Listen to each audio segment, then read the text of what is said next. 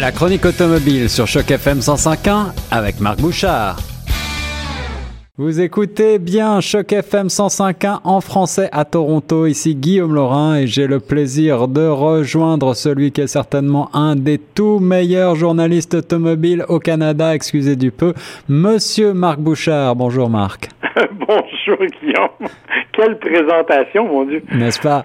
Alors aujourd'hui, euh, tu es au volant et je sais que tu es toujours au volant, heureusement pas quand on parle, mais euh, tu, tu as entre les mains la Subaru Crosstrek, donc qui est une sorte de euh, sous-compact SUV utilitaire, hein, comme ça, c'est comme ça qu'on la qualifie.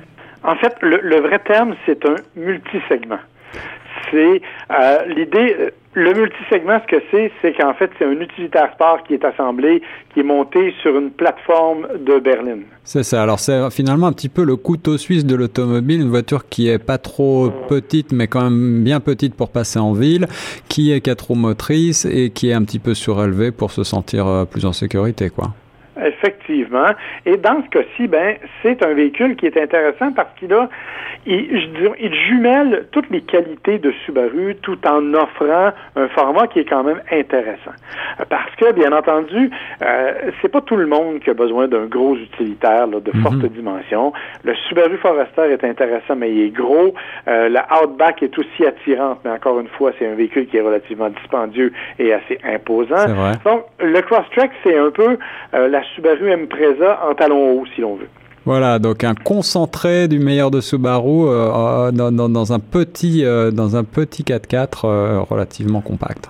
Oui, et avec une silhouette, ma foi, plutôt recherchée. Bon, il faut savoir que cette année, on a refait la Impreza, on a aussi refait le Crosstrek en modifiant notamment la plateforme. C'est une nouvelle plateforme plus légère, plus rigide, plus solide, qui va permettre euh, de, de, de, construire la totalité des nouveaux véhicules Subaru à l'avenir.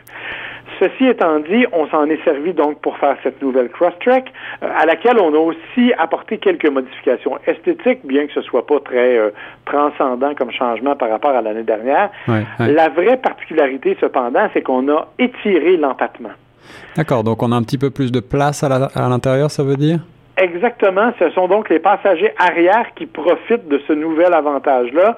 Et ça, c'est, c'est pas mauvais parce qu'auparavant, je dois avouer que c'était un peu étroit.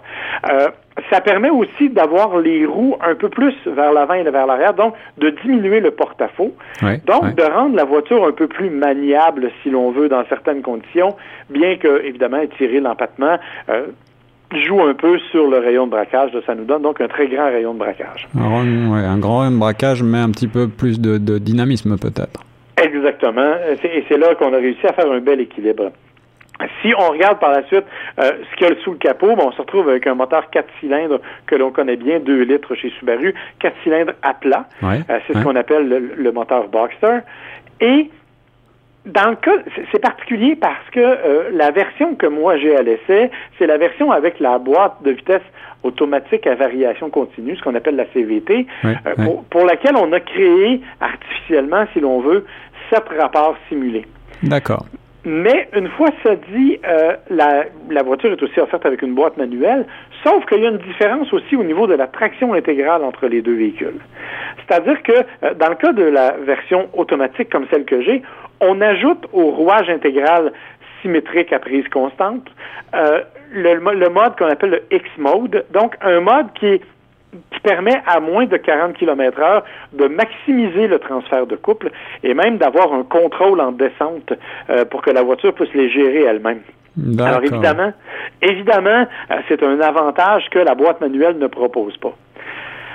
D'un autre côté, une CVT, il faut aussi s'habituer, c'est-à-dire que c'est une transmission qui, quand on accélère un peu vivement, euh, fait entendre une espèce de grondement qui n'est pas nécessairement harmonieux, euh, mais c'est assez rare qu'on va utiliser à ce point-là la puissance du véhicule. Donc, euh, le problème, c'est quand on accélère vraiment vivement, on a l'impression qu'elle manque de puissance, mais quand on roule en ville, en zone urbaine, je peux vous dire que la voiture se débrouille très, très, très bien.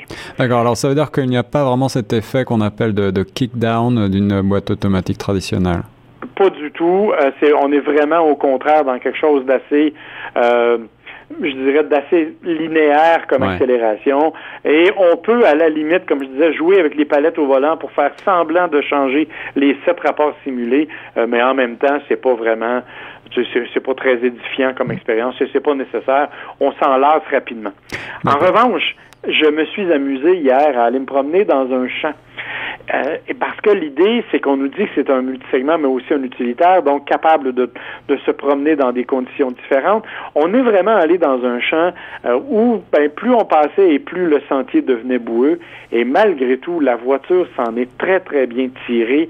Euh, on sentait vraiment travailler l'attraction intégrale. Elle était capable de se tirer de mauvais pas où honnêtement j'avais un peu peur de rester coincé. Mais malgré tout, elle s'en est fort bien tirée. Et tout ça avec un habitacle qui est plus silencieux que jamais. Donc, c'est une belle amélioration pour Subaru. Ouais, donc ça c'est une bonne nouvelle pour euh, nos climats bien euh, bien difficiles, bien rudes au Canada. Une voiture qui est capable de sortir des sentiers battus, mais qui aussi euh, donc fera le bonheur des citadins de par ses dimensions relativement compactes. Qu'en est-il du, coffre? Est-ce que le coffret permet quand même de mettre quelques affaires?